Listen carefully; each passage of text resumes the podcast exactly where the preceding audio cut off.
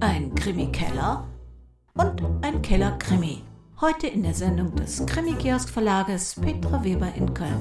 Zu Gast mit dabei Sabine Schümosch aus dem Krimi-Keller in Peine.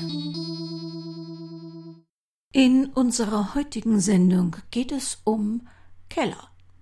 Sprich Keller-Krimis, Krimi-Keller.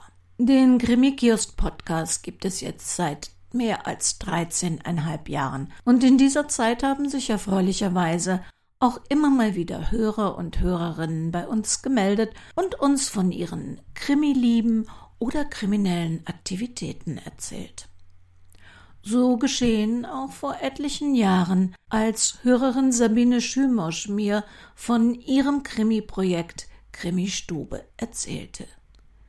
Wir sind über die Jahre in Kontakt geblieben. Doch dann veränderten sich die Dinge und über kurz oder lang brauchte die Krimistube ein neues Zuhause.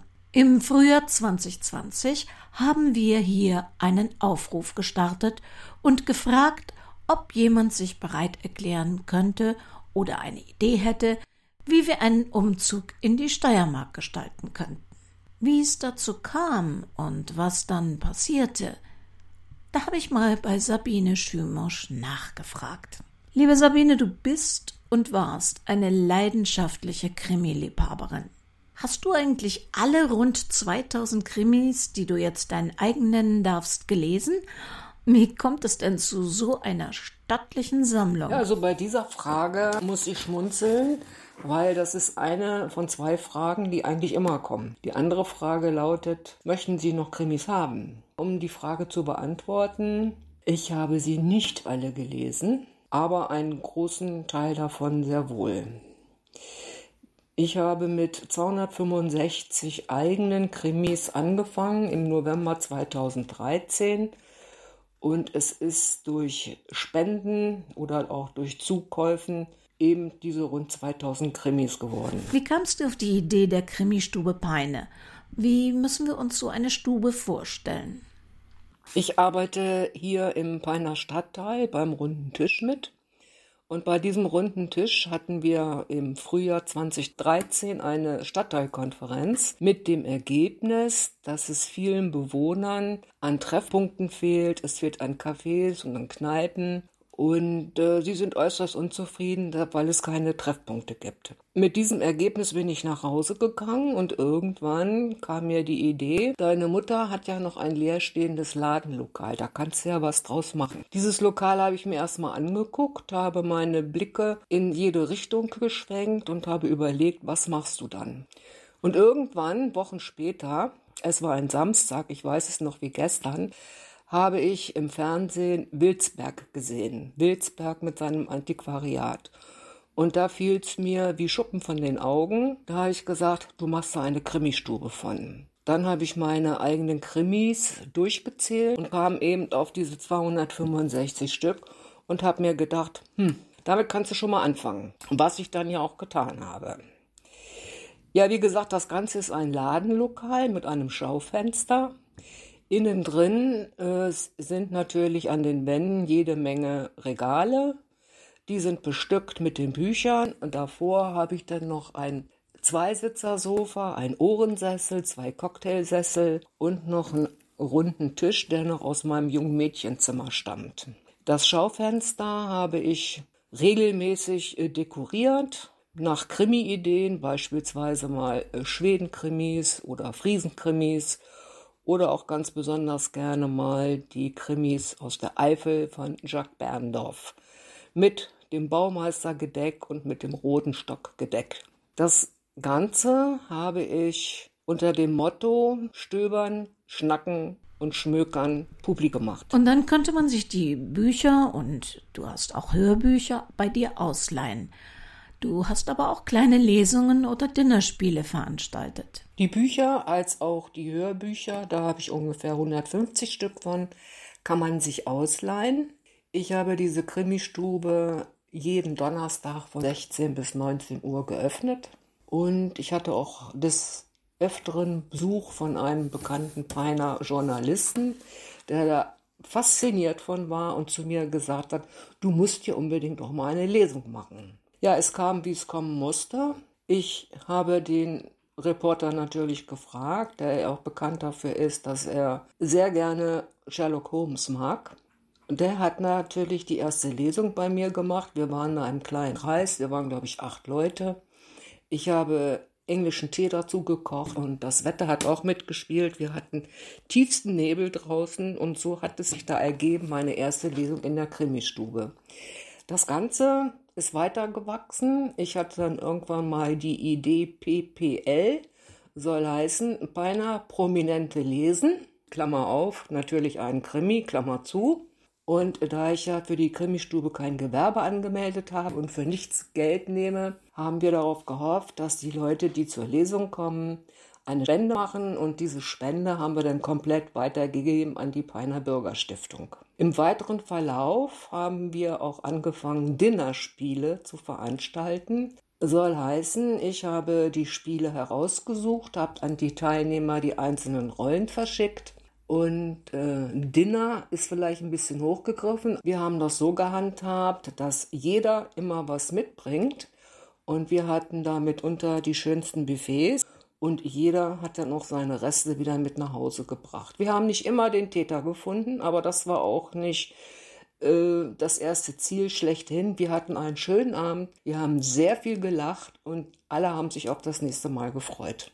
Bei dir in Peine ging es aber nicht nur um das fiktive Verbrechen. Seit 2016 bin ich Mitglied und auch Mitarbeiterin des Weißen Ringes in der Außenstelle Peine und habe in dem Zusammenhang meine Krimistube für Mitarbeiterbesprechungen zur Verfügung gestellt, als auch alle 14 Tage als Anlaufstelle für, die Laufkundschaft.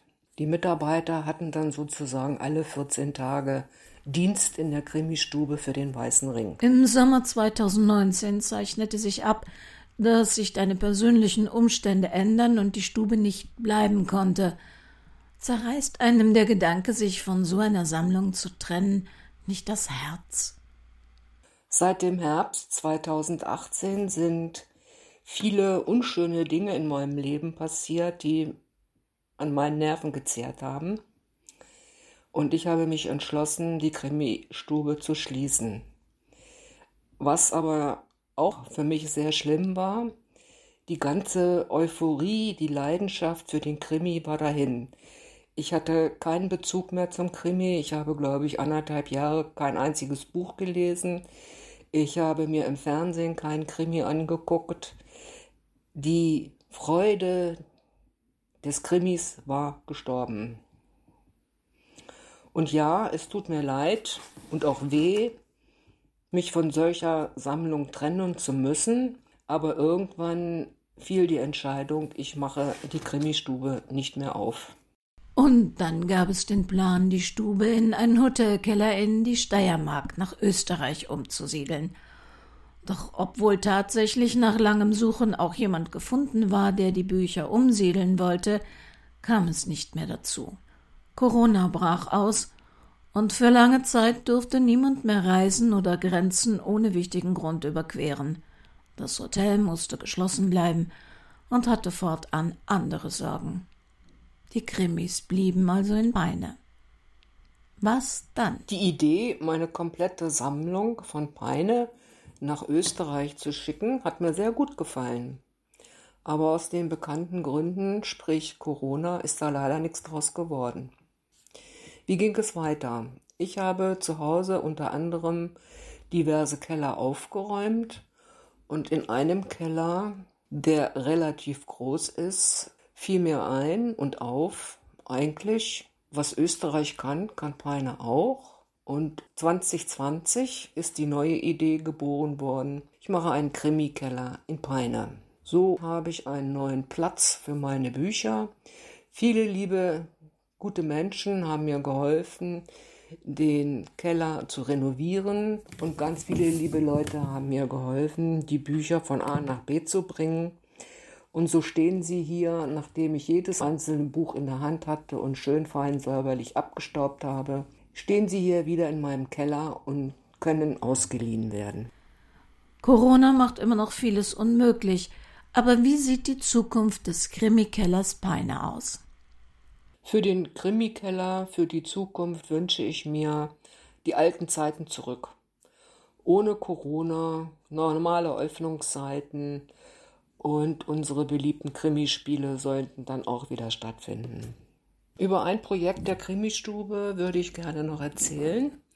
Am 20.03.2015 lernte ich bei einer Lesung eine Sabine kennen. Diese Sabine ist im wahren Leben Lehrerin und in ihrer Freizeit schreibt sie Regionalkrimis. Sie drückte mir ein Buch in die Hand, das da hieß Gesalzene Morde und sagte zu mir, lies das mal, das ist alles mit Hobby-Schriftstellern geschrieben und das ist doch bestimmt auch was für Peine.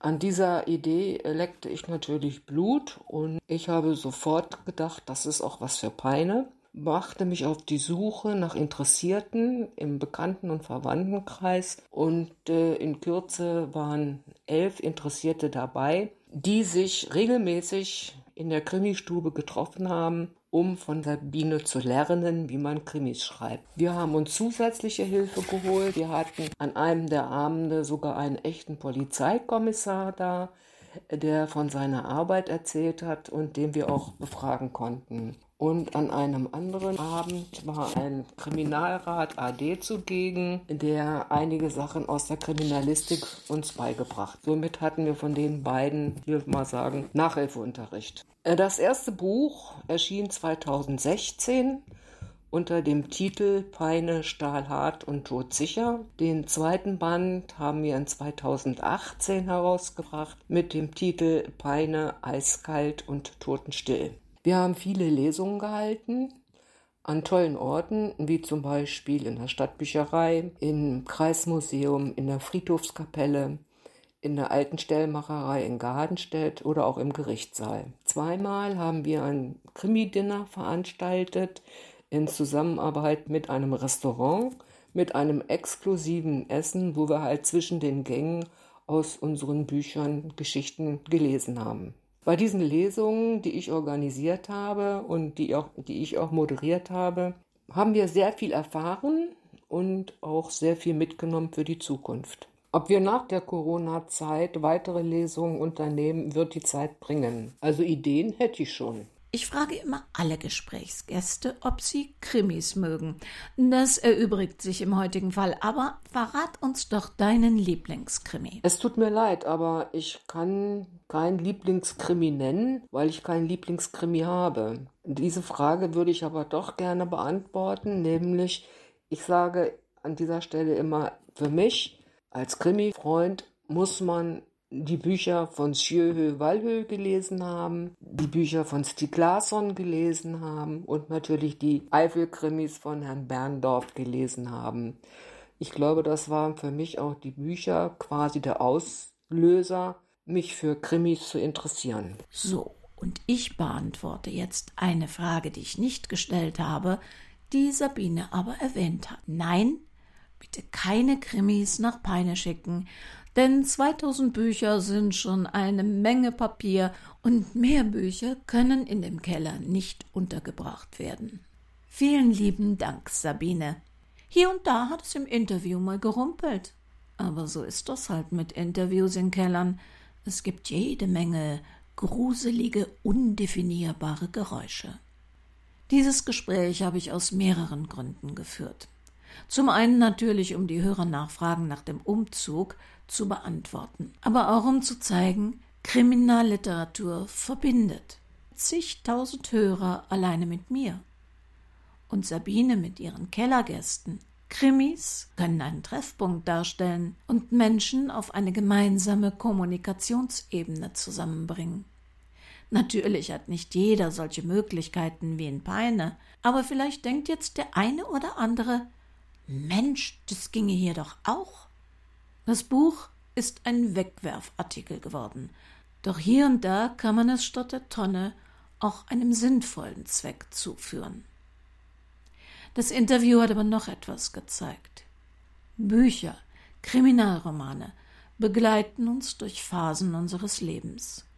Manchmal passen sie nicht mehr zu uns, aber auch eine alte, vergessene Liebe kann wiederbelebt werden.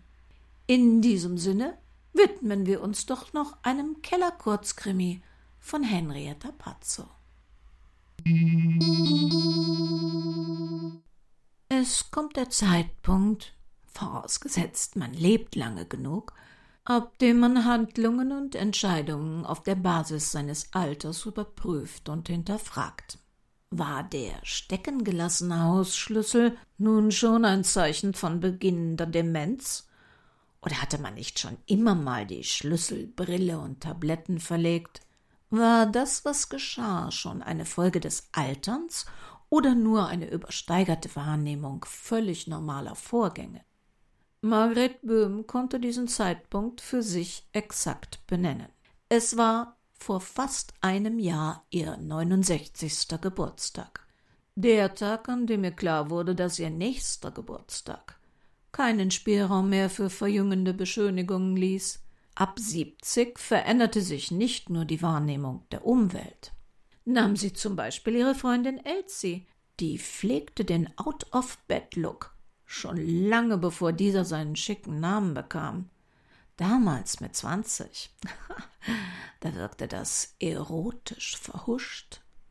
Heute mit zweiundsiebzig wirkte ihr Outfit geistig verwirrt. Und der ehemals sexy Dreitagebart ihres Mannes Roland gab inzwischen in der Nachbarschaft Anlass zu hinterfragen, ob er als Indikator für beginnende Verwahrlosung eingestuft werden musste. Von einem Moment zum anderen wird alles, was man tut, im Kontext zum Alter gesehen. Und auch man selbst fängt an, sich auf nachlassende körperliche und geistige Fähigkeiten einzustellen, sich kontinuierlich darauf zu überprüfen. Und so saß Margret Böhm in ihrem Ohrensessel und starrte auf die kleine schwarze Wedgwood-Dose mit dem Weinlaubrankenmuster, und fragte sich, ob sie noch Herr ihrer Sinne war oder zu spinnen anfing. Die Dose stand seit Jahren rechts vor dem Fernseher auf dem schwarzen Beistelltischchen. Ein Fehlkauf, den Margret schon seit zehn Jahren bereute, also das schwarze Möbel, nicht die Dose, denn es verhalf jedem kleinsten Staubfussel zu glanzvollem Auftritt. Na, das Ding staubte sofort wieder rund um die Dose herum ein kaum dass es abgestaubt war. Doch nun saß sie in ihrem Sessel und starrte auf den staubfreien Halbmond rechts neben der Dose und zweifelte an ihrem Verstand. Sie hatte das Ding nicht in der Hand gehabt. Dennoch musste es bewegt worden sein. Es stand nicht mehr vollständig in seinen staubfreien Umrissen. Ein Blick in die Dose ein paar billige Modeschmuckringe, ein Sportabzeichen, ein paar alte Urlaubsmünzen. Nichts von echtem materiellem Wert. Aber wer hatte die Dose bewegt? Und warum? Mein Gott, hat sie jetzt schon Sachen, an die sie sich kurz darauf nicht mehr erinnern konnte? Ach, vielleicht wurde sie doch schon senil.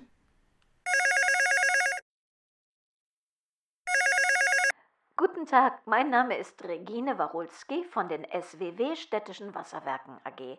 Spreche ich mit Frau Margret Böhm? Ja. Nur zur Bestätigung Ihrer Identität. Sie wohnen in der Mittelstraße 12, Erdgeschoss, die einzige Wohnung direkt über den Kellerräumen. Ja. Dann bräuchte ich nur noch von Ihnen zur Identifikation Ihr Geburtsjahr und Geburtsort, damit ich weiß, ob ich wirklich mit der richtigen Mieterin spreche. Ich bin hier im Ort geboren und mein Geburtsjahr liegt äh, diesen Monat 70 Jahre zurück.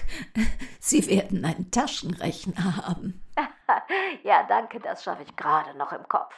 Okay, das Formelle ist geklärt. Frau Böhm, wir rufen Sie an, weil in letzter Zeit Sie werden es in der Presse verfolgt haben, falsche Wasserwerker sich vermehrt in krimineller Absicht Zugang in Gebäude verschafften. Es ist jedoch so, dass wir von der SWW nie unangemeldet Arbeiten ausführen. Ich bin aus dem Human Resource and Field Management im Assessment Center für die nördlichen Stadtteile und mache die Termine und Anmeldungen für unseren Außendienst.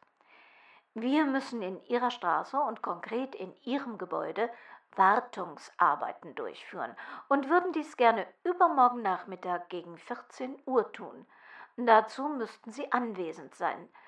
Passt das in Ihren Zeitplan? Ja, ähm, wie lange soll das denn dauern? Maximal eine halbe Stunde, aber ich denke eher weniger. Sie müssten bitte den Keller zugänglich machen und die Kollegen werden die Wasserhähne in ihrer Wohnung betätigen müssen, um den Druck zu überprüfen. Und bitte fangen Sie keine Maschinenwäsche an. Das Wasser muss kurzfristig abgesperrt werden. Das könnte gegebenenfalls Ihr Gerät beschädigen. Was ist denn, wenn etwas dazwischenkommt, dann. Ach, dann rufen Sie entweder diese Nummer hier zurück, die Sie jetzt im Display Ihres Telefons sehen müssten, oder Sie lassen sich an der Zentrale der SWW mit meiner Abteilung verbinden. Dann werde ich oder ein Kollege den Termin verlegen. Lassen Sie sich nicht durch die Hotline abschrecken. Sie müssen sich nur durch ein paar Fragen drücken. Sie wissen schon dieses. Wenn Sie, dann drücken Sie die 1 oder die 2 und wenn Sie, dann drücken Sie die 3 und dann etwas geduldig in der Leitung bleiben. Bitte nicht vorzeitig nach 10 oder 15 Minuten einhängen. Wir haben zurzeit ein sehr hohes Anrufaufkommen durch die Wartungsarbeiten. Nein, nein, der Termin, der wird schon klappen. Na prima. Dann trage ich das jetzt mal ein. So, die Kollegen, ja, Jürgen Renner und Martin Jansen werden dann übermorgen 14 Uhr bei Ihnen klingeln. Möglicherweise bringen Sie einen Auszubildenden mit, das steht noch nicht fest. Wissen Sie, die jungen Leute müssen hier im Haus verschiedene Stationen durchlaufen, das ist manchmal kurzfristig zu koordinieren. Ach, das hätte ich jetzt fast vergessen. Sie sind leider die einzige in Ihrem Haus, die an diesem Tag erreichbar ist. Alle anderen scheinen beruflich gebunden. Ich weiß nicht, wie gut Ihre Nachbarschaft funktioniert, aber wir müssten nicht mehrfach kommen und jedes Mal das Wasser abstellen, wenn Sie die Kollegen kurz zur Kontrolle in die Wohnungen bzw. auch die Keller Ihrer Nachbarn lassen könnten. Aber wenn das nicht geht, kommen Renner und Jansen gerne nächste Woche noch ein paar Mal. Es muss ja gemacht werden. Nicht, dass Ihnen noch ein Toilettenrückstau die ganze Wohnung flutet und versaut, nur weil wir nicht rechtzeitig die Rohre im Haus gecheckt haben. Ja, ich kann ja mal im Haus nach den Schlüsseln fragen. Und natürlich alle. Das ist großartig. Na, dann bedanke ich mich und die Wasserwerke wünschen Ihnen noch einen schönen Tag. Ja, auf äh, Wiedersehen. Hm, Falsche Wasserwerker, davon hatte sie tatsächlich in der Zeitung gelesen. Aber wer sagte denn, dass diese Frau echt war? Wie hatte die noch geheißen? Renate Jagulski? Nee, irgendwie anders. Sie könnte bei der SWW anrufen. Aber wie hieß diese Abteilung noch? Assistenzzentner nördliche Stadtteiler? Und dann könnte sie wieder den halben Tag in der Warteschleife hängen und wusste am Ende nicht, mit wem sie verbunden werden sollte. Aber seit wann warnten denn Unternehmen ihre Kunden vor ihren bescheuerten Hotlines? Und dann sollte sie gleich die Schlüssel vom ganzen Haus einsammeln. Das wären acht weitere Parteien. Man stelle sich das vor. Zwei oder gar drei Männer konnte sie unmöglich gleichzeitig im Auge behalten, und dann im dunklen Keller. Sie unten. Und was passierte oben in den Wohnungen? Ja, für wie blöd hielten die einen? Ach so, deshalb die Frage nach dem Geburtsjahr. Na klar, man war ja alt, also war man auf den Kopf gefallen. Oh mein Gott, sie musste wirklich vorsichtiger mit der Weitergabe persönlicher Daten werden einem Angst machen, dass die Klospülung nicht geht. Ha! Geht doch wunderbar. Margrets Blick fiel auf das Kippfenster im Badezimmer. Das Oberlicht war geöffnet. Hatte Jens, ihr Enkel, es heute Morgen aufgemacht und vergessen, als er ihr seine Jeans zum Kürzen gebracht hatte? Ach, herrje, Fußabdrücke auf dem Toilettenkasten und dem Klodeckel. Nur schwach zu erkennen, aber eindeutig von einem Turnschuh. Oder wie hießen die jetzt noch? Snickers. Das erklärte alles. Jemand war in ihre Wohnung übers Toilettenfenster eingestiegen. Eine besonders sportliche Leistung, denn durch die Höhe des Hochparterre war ein Sprung erforderlich. Der Einbrecher hatte sich umgesehen, klar die Wedgwood-Dose auf Wertsachen gecheckt und dann nicht exakt dort wieder hingestellt. Margret Böhm ekelte es bei dem Gedanken, dass ein Fremder ihre Sachen in der Hand gehabt haben musste. Ihre Wäsche, ihr. Aber es fehlte nichts. Naja, Bargeld hatte sie keins im Haus. Ihre elektronischen Geräte waren alt. Der wertvolle Schmuck ihrer Mutter lag im Keller unter einer wackeligen Fliese. Schließlich hatte die Kriminalpolizei, die vor ein paar Monaten herumging und in der Gegend Einbruchsberatung machte, gemeint, dass Einbrecher sich selten die Mühe machten, in gut gesicherte Keller einzubrechen, weil dort meist eh nur gerümpelt steht und der Aufwand nicht im Verhältnis zur Beute steht. Und alle im Haus hatten sie sich gemeinsam stabile, schwer zu knackende Kellertüren einbauen lassen. Ha! Hier hatten die nichts gefunden und sich gedacht, dann lassen wir die Alte mal die Schlüssel der ganzen anderen Wohnungen einsammeln und versuchen dort unser Glück. Ja klar, alt gleich blöd. Einen Teufel würde sie tun. Aber von wegen Wasserwerker. Sie würde übermorgen einfach nicht zu Hause sein. Konnten die sich doch die Finger wund klingeln. Aber das Klofenster, das würde sie auflassen.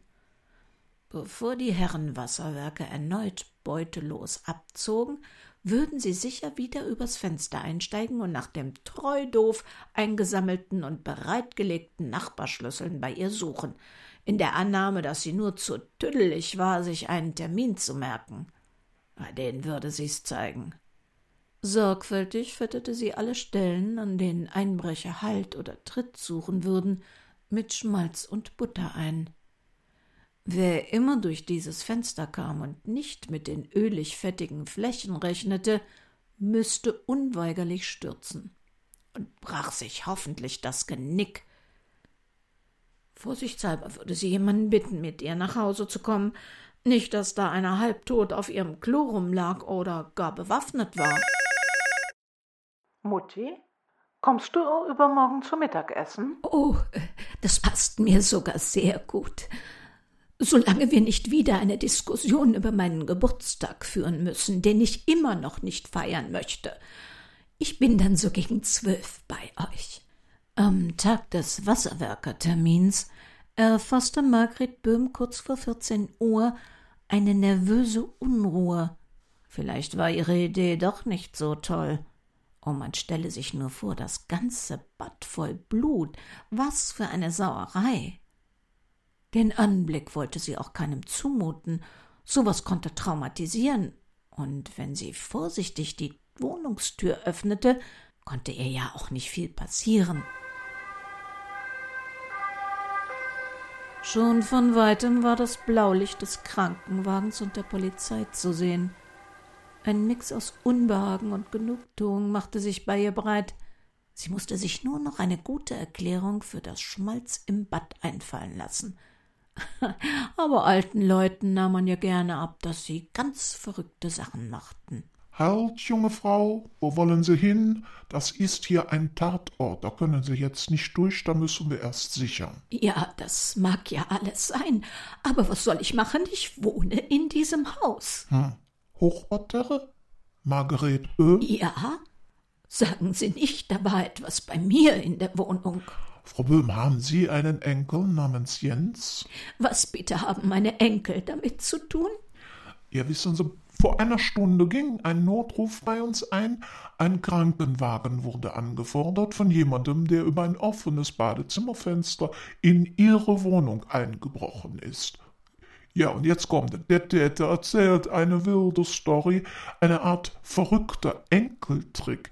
Na, er sei ihr Enkel und wäre nur eingebrochen, um einen Modeschmuck, man merke, Modeschmuckring zurückzulegen, den er bei einem ersten Einbruch gestohlen hätte. Die Familie hätte ihn gebraucht, um ihre Fingergröße für die Anfertigung eines echten Goldringes zu ermitteln. Fragen konnte er sie nach dem Ring nicht und Versuche, ihn heimlich mitzunehmen, seien gescheitert, weil sie die Familie mit Argusaugen bewachen würden, um jede Geburtstagsüberraschung zu verhindern. Sie hätten sogar die Ersatzschlüssel für die Vorgeburtstagszeit eingesammelt, damit keine Überraschungsparty geplant werden könne. Ja, und da blieb ihm natürlich nur der Einbruch. Also Sie merken, das ist eine völlig verrückte und irre Story. An diesem Punkt konnte Margret Böhm nichts und niemand mehr aufhalten, zum Krankenwagen und ihrem Enkel vorzudringen. Jens war zum Glück nur leicht verletzt, ein unkomplizierter Armbruch und ein paar Beulen und blaue Flecke. Margret schämte sich. War sie schon immer so misstrauisch gewesen? Hatte sie auch früher schon immer nur das Schlimmste von Menschen angenommen? Wurde man im Alter auch noch überkritisch? Ach du liebe Zeit. Etwas entfernt in beobachtendem Abstand stand ein Kastenwagen mit Aufschrift Wasserwerke. Ja, da war wohl eine Entschuldigung fällig. Als sie sich dem Fahrzeug näherte, fuhr dieses mit einem Affentempo an ihr vorbei. Mein Gott, sie musste auch noch zum Augenarzt. Jetzt glaubte sie schon, sie hätte den netten Herrn Kriminalkommissar, der sie alle neulich im Keller so freundlich beraten hatte, im Blaumann am Steuer des Wasserwerkerwagens gesehen. An dieser Stelle verrate ich mal, dass mich kürzlich eine Polizistin anrief und ich ihr kein Wort geglaubt habe. Ich habe aufgelegt und erst einmal überprüft, ob es diese Frau wirklich gibt, ob sie in dem entsprechenden Kommissariat arbeitet und ob es die Frau war, die mich angerufen hat. Wenn jemand in ihre Wohnung will, ob ein Kriminalkommissar, ein Stromhandwerker, ein Wasserwerker, seien Sie lieber einmal zu sehr kritisch, einmal zu sehr misstrauisch, als auch nur einmal zu wenig. In diesem Sinne, wir treffen uns kriminell gesehen wieder am ersten Donnerstag im November. Und ob Sie nun Kriminalromane lieber in der guten Stube lesen oder auch gerne mal einen gruseligen Krimikeller besuchen würden, wo immer Sie sind und was immer Sie tun, passen Sie bitte gut auf sich auf.